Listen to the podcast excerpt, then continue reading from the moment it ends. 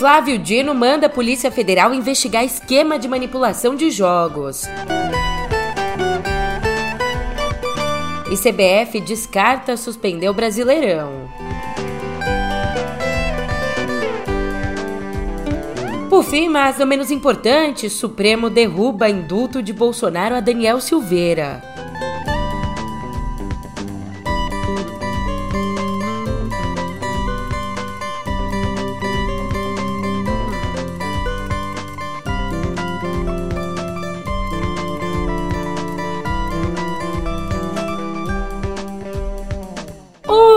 Ótimo dia, uma ótima tarde, uma ótima noite para você. Eu sou a Julia Keck e vem cá, como é que você tá, hein? Nessa quinta, dia 11, você pega a chuteira e eu aposto que você entra em campo comigo.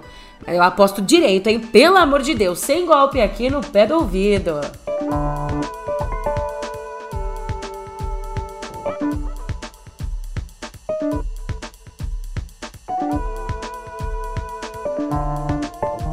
Você já pegou qual é o assunto do dia, né?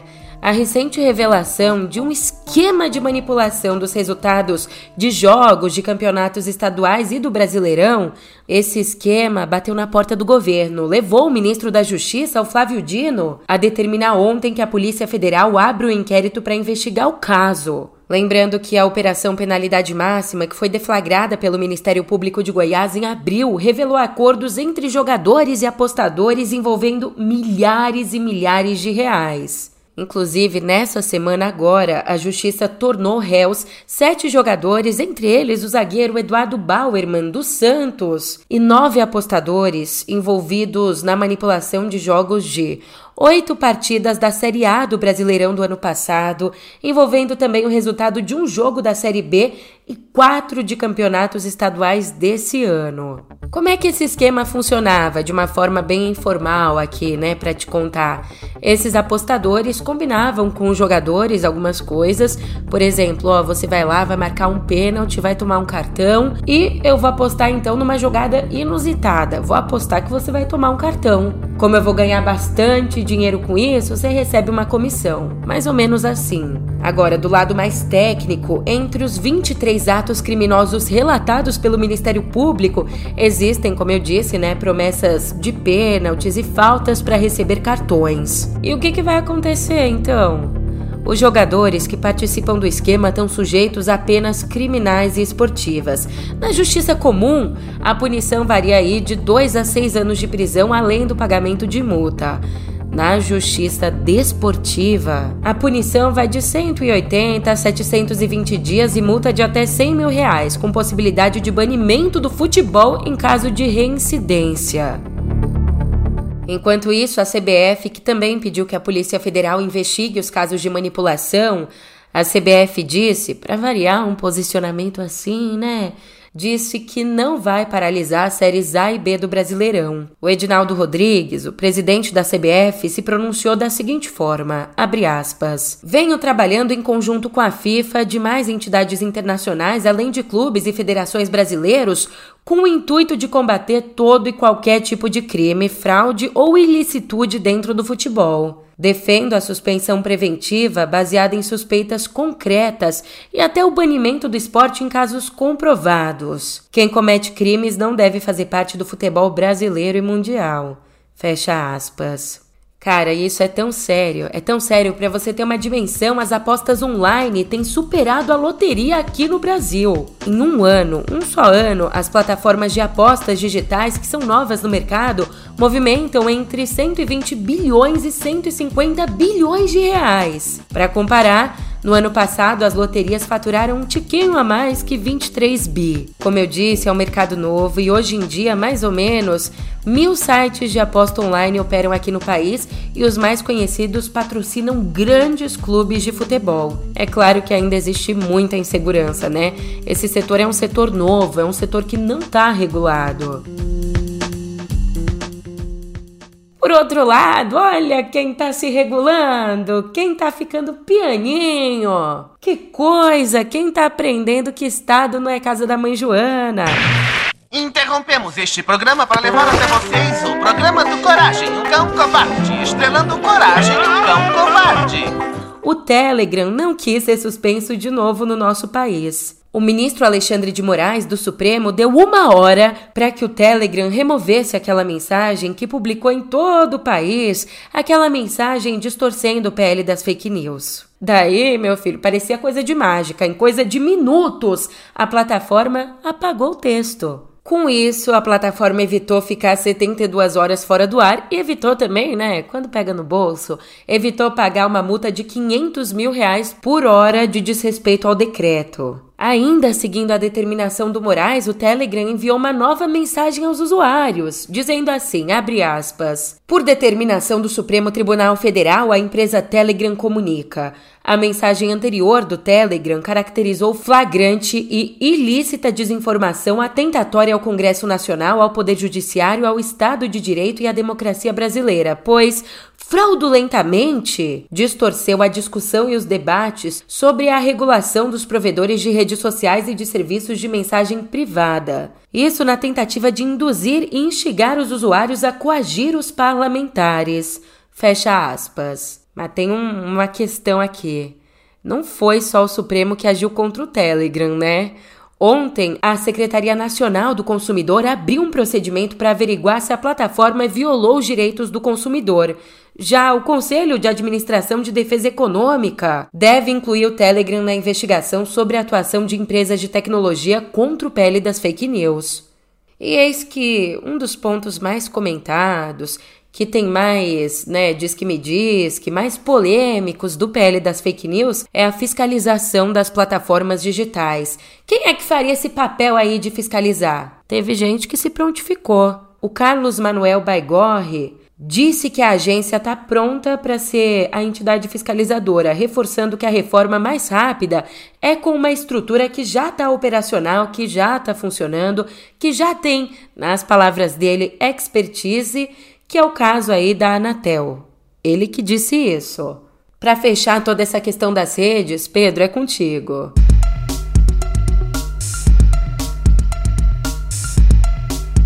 Olá, sou Pedro Dória, editor do Meio. O governo e o Supremo entraram em guerra com as plataformas digitais. Essa é uma maneira muito ruim de começar uma regulação, ainda mais com um projeto que vai continuar deixando parlamentares mentindo.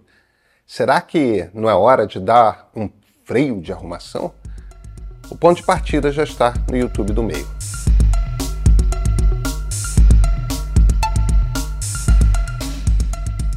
Voltando ao noticiário, a gente cai direto em Brasília, despenca, porque por lá as grades que há 10 anos protegem os principais prédios do executivo começaram a ser retiradas ontem por determinação do presidente Lula.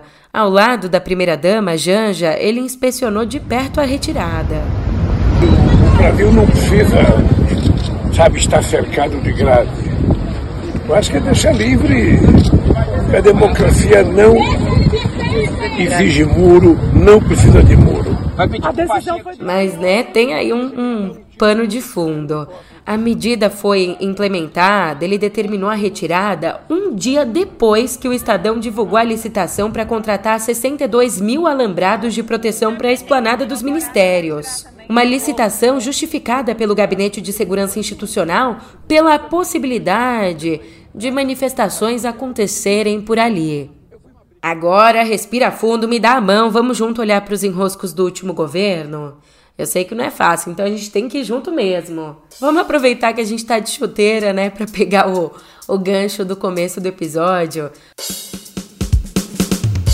Olha, em meio ao racha em relação à estratégia de defesa do Mauro Cid, ele que é o ex-ajudante de ordens do Bolsonaro, né, o braço direito, em meio a esse racha, o advogado de Cid, o Rodrigo Roca, anunciou que não defende mais o militar. O advogado esteve à frente do caso das rachadinhas que envolve o senador Flávio Bolsonaro e ainda no ano passado foi indicado pelo ex-presidente Jair Bolsonaro como secretário nacional do consumidor. Roca não faz delação premiada e também deixou a defesa do ex-ministro da Justiça Anderson Torres. Porque assim, como é que ele ia continuar segurando as pontas do Bolsonaro e defendendo o Cid se a família do próprio Cid disse que se o Cid cair, não quer que ele caia sozinho, não.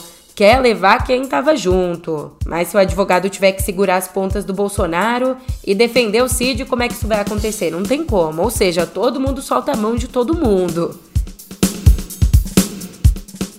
Já o Supremo finalizou ontem o julgamento do perdão que o então presidente Bolsonaro concedeu ao ex-deputado Daniel Silveira no ano passado. O perdão que acabou anulando a condenação dada pelo Supremo a Silveira. Pois ontem, no julgamento do perdão, para ver se esse perdão seria válido ou não, com oito votos a favor e dois contra, a maioria dos ministros derrubou o induto presidencial. Então, eu, colhidos os votos, proclamo o resultado que o tribunal, por maioria, conheceu da DPF 964, vencido no ponto o ministro Nunes Marques. Por unanimidade, conheceu das ADPFs 965, 966 e 967.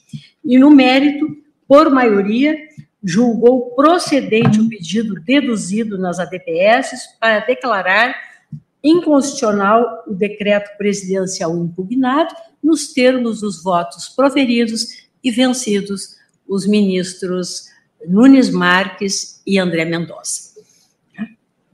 Julgamento encerrado, 16 horas e 2 minutos. Vamos para o nosso intervalo regimental. Assim, o Silveira, que está preso desde fevereiro, vai continuar cumprindo a pena de oito anos e nove meses em Bangu 8 além de continuar inelegível e ter que pagar multa. O advogado do Silveira, o Paulo Faria, vai recorrer à revisão criminal para que a pena seja reduzida ou até mesmo anulada. Saindo do Brasil, caindo nos Estados Unidos, na verdade nos BOs brasileiros que a gente deixou por lá, por lá, né? O George Santos, um deputado republicano que tem origem brasileira. Ele compareceu ontem a uma audiência no Tribunal Federal de Long Island e declarou ser inocente das 13 acusações que enfrenta, como lavagem de dinheiro e fraude eletrônica. Ele chegou a ser preso antes dessa audiência, mas depois de pagar uma fiança de 500 mil dólares, foi liberado com restrições ao direito de ir e vir. Se você não viu, o Santos foi eleito no ano passado com uma campanha completamente baseada em mentiras. O currículo falso dele foi revelado inicialmente pelo New York Times.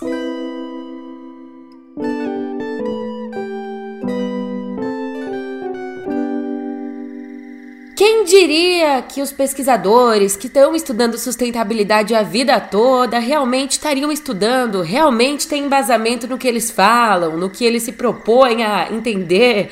Quem diria? Mas agora a gente tem uma notícia de um estudo divulgado pelo Banco Mundial. Não é qualquer lugar não, Banco Mundial. Ele, esse estudo apontou nessa terça, sabe o quê? Que a preservação da Amazônia vale 317 bilhões de dólares sete vezes mais que o valor que o agro pode gerar nessa região. Detalhando melhor, de acordo com esse relatório chamado Equilíbrio Delicado para a Amazônia Legal Brasileira, um memorando econômico, ele revela que a preservação da floresta é muito, mas muito mais valiosa que a exploração privada dela com a agricultura extensiva, exploração madeireira e mineração. Mais valiosa em que sentido? Eles separaram aí três áreas de impacto que somam esses 317 bi de lucro. Bi dólares, tá? No primeiro setor, a gente tem o valor gerado com serviços ecossistêmicos. O relatório cita como exemplos desses serviços que a própria floresta presta a chuva necessária para a agricultura da região e a proteção contra a erosão do solo e os incêndios. Então, eles fizeram a conta de quanto vale os serviços que a própria floresta nos oferece. Além disso, num segundo grupo, a gente tem o valor anual gerado pelo armazenamento de carbono, que com a floresta de pé é muito maior. Por último, estão os valores do uso privado sustentável da floresta, por exemplo, a produção de produtos não madeireiros ou o próprio turismo sustentável. Então, com base nesse levantamento aqui, o próprio Banco Mundial defendeu que uma revisão do modelo de crescimento da Amazônia pode gerar maior proteção da floresta e da biodiversidade, também né, mais valor, alertando ainda que o aumento do desmatamento pode levar a floresta a um ponto irreversível de seus efeitos nocivos. E muita atenção aqui, hein? Atenção, mulheres! Atenção, gays também! Liga aí pra sua mãe e pro seu pai. Avisa sua vizinha, presta atenção, não bobeia. Ontem, a Fiocruz, a Fundação Oswaldo Cruz, alertou sobre o risco do ressurgimento do sorotipo 3 do vírus da dengue, que há 15 anos não causa epidemias aqui no Brasil. É que um estudo do Instituto Oswaldo Cruz e do Instituto Leônidas e Maria Deane identificou esse ano quatro casos relacionados a esse sorotipo em Roraima e no Pará. Então, eles preveem que, caso continue circulando, mesmo que ainda a níveis baixos, essa circulação pode gerar novas epidemias nos próximos meses ou nos próximos anos.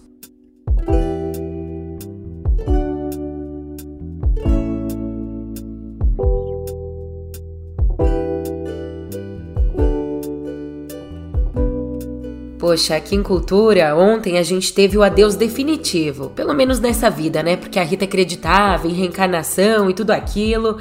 Então, ontem, a família e os amigos da Rita Lee foram acompanhados por mais ou menos 10 mil fãs nesse tchau à roqueira.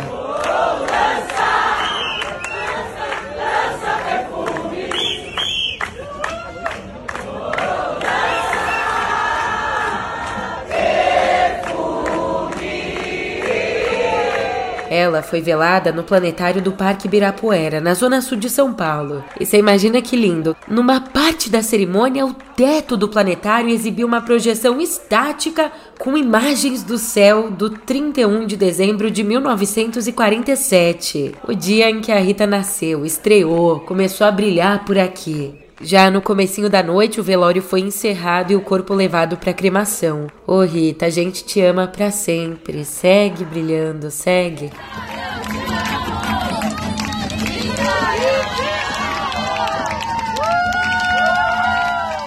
Agora, continuando aqui com o nosso noticiário, com o coração quentinho de falar dela, né? Ela se vai, mas a força da Rita permanece. Ontem, a ministra da Cultura, Margarete Menezes, anunciou a liberação de mais de 3 bilhões e 800 milhões de reais para o cumprimento da Lei Paulo Gustavo, que foi vetada pelo governo Bolsonaro e deve ser regulamentada hoje pelo presidente Lula. Então, com essa regulamentação, todos os municípios, estados, mais o Distrito Federal vão poder solicitar parte dos recursos para colocar de pé aí vários projetos culturais. Viu? A nossa arte segue viva. Agora, pelo amor, você não me decepciona, você que me escuta sempre. Não esquece que hoje é quinta, então é meu dia favorito, dia de estreia no cinema. E ainda mais, né, que quinta é a minha folga, eu não gravo de sexta. Sacanagem, é minha folga sim, mas também é dia das nossas estreias e isso me faz muito feliz. E aliás, essa é uma quinta de crime. Pelo menos nos cinemas. O Rio de Janeiro é conhecido como uma cidade maravilhosa, com uma geografia de cair o queixo e 763 favelas penduradas em montanhas que deveriam formar um cartão postal da humanidade. Mas não formam. No Rio de Janeiro a gente não tem direito de ir e vir, né? Nunca entenderam a oferta de moradia digna aos excluídos como uma questão fundamental para você emprestar dignidade à sociedade brasileira. O documentário Crônica de uma Cidade Partida, do Ricardo Nauenberg. Um documentário que joga luz sobre a escalada de criminalidade no Rio de Janeiro analisando como a cidade maravilhosa regrediu até virar uma espécie de regime feudal, onde as favelas atuam como verdadeiros países independentes dentro do nosso único Brasil. Favelas governadas por traficantes com exércitos próprios e autonomia econômica própria. Mas ele tá olhando o patrão lá. Daqui a pouco ele vira o braço direito e daqui a pouco ele espera. Ou o dono do morro morreu, ele mata o dono do morro para ele querer ser o chefe. Já na ficção, Paulo Miklos vive um cantor de punk rock sistematicamente perseguido por conta de uma acusação. O acusam de ter matado um policial no suspense O Homem Cordial. Tá sabendo dessa porra, Jona? Tô sabendo agora. Dá uma olhada nisso aqui, olha essa merda. Um pai de família morreu e foda-se, né? Hashtag Aurélio Assassino tá bombando. E você? O que, que você faria no meu lugar? Mas eu não acho que o PM ia fazer mal pro menino, não. Meu filho tá sendo ameaçado de morte. Mas vai me dizer que a vida já tá com muito suspense, já anda muito amarga? Então, dá uma rebolada. Às vezes o açúcar tá no fundo, sacanagem. Ou a piadona do zap, né? Mas ó, sério mesmo, se você quer dar boas risadas, pode contar com o longa Máfia Mama, de repente criminosa. I have terrible news. Your grandfather is dead. I don't even know him. They want me to fly to Rome tomorrow night to settle his affairs. I mean, shouldn't I stay here and work on my marriage? Kristen? Start thinking about you. Filme que traz uma estadunidense comum, bastante insegura até que, num belo dia, acorda e herda o império mafioso do avô italiano. What did my grandfather do?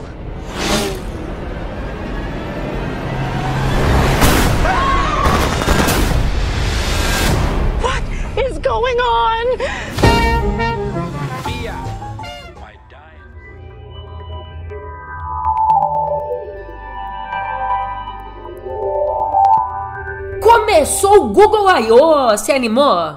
Ah, meu, você tá por fora, meu. Essa é a principal conferência anual do Google para desenvolvedores, um evento que acontece em Mountain View, nos Estados Unidos. E entre as principais novidades, o Google anunciou novas versões do sistema operacional Android e também mudanças no algoritmo de busca. Tem mais, a companhia apresentou o primeiro celular dobrável deles, o Pixel Fold, que chega ao mercado pela bagatela aí de 1.800 dólares. E além disso, novidades sobre a inteligência artificial Bard, aquela concorrente do chat GPT, sabe? Agora, o Bard é capaz de processar imagens, melhorar documentos nos aplicativos do Workspace e personalizar resultados de pesquisas. Agora, para as fotos, meu amor, a empresa lançou a ferramenta Magic Editor, que permite remover objetos indesejados, assim como reposicionar personagens em fotos. Ó, isso aqui é uma boa, né? Pra quando a gente tá ali entre os amigos e acaba saindo uma coisa indesejada na foto, né?